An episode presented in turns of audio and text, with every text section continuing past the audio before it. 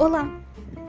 Então, quando nós estamos falando sobre o artigo 2, estamos falando sobre a separação dos poderes.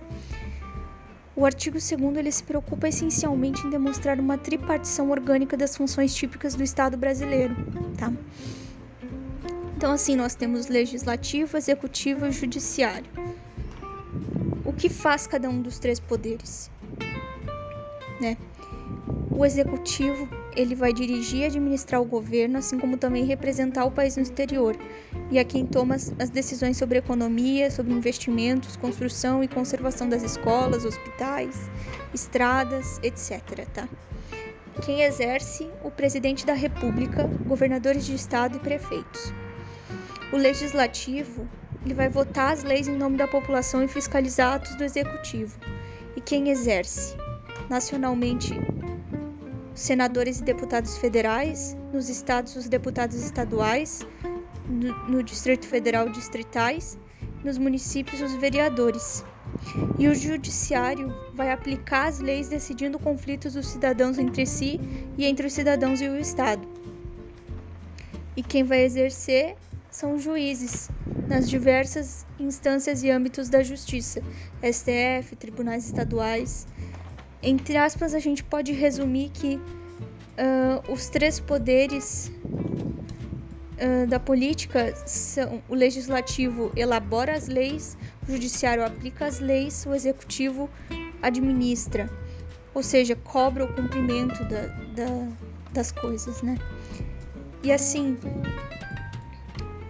interessante também é, notar que o legislador, no exercício da função legislativa, diz o direito que precisa ser observado pela sociedade como um todo. Isso é uma forma abstrata de dizer o direito.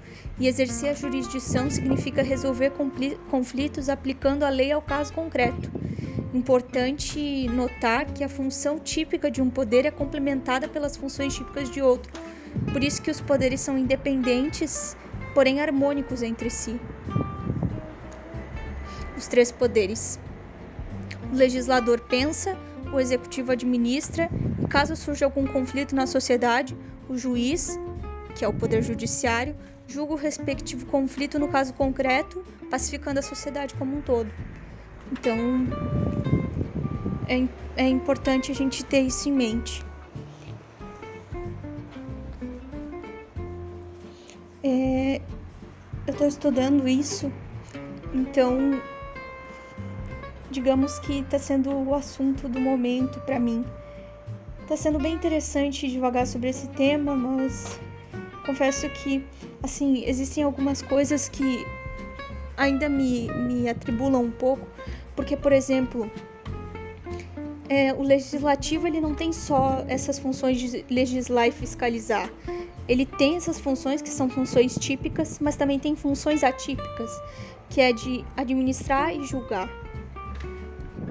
E aí, o executivo também tem funções atípicas, que é a legislativa e a julgadora.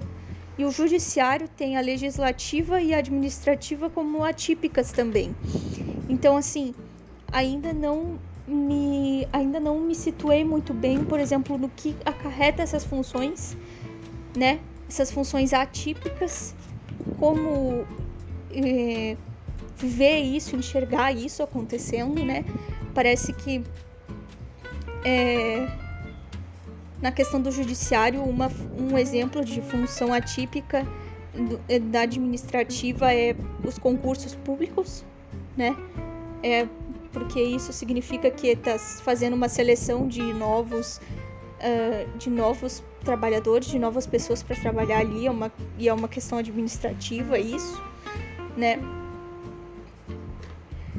Então, mas das outras eu não, não sei exatamente exemplos que eu possa dar para realmente compreender o que cada uma quer dizer, né?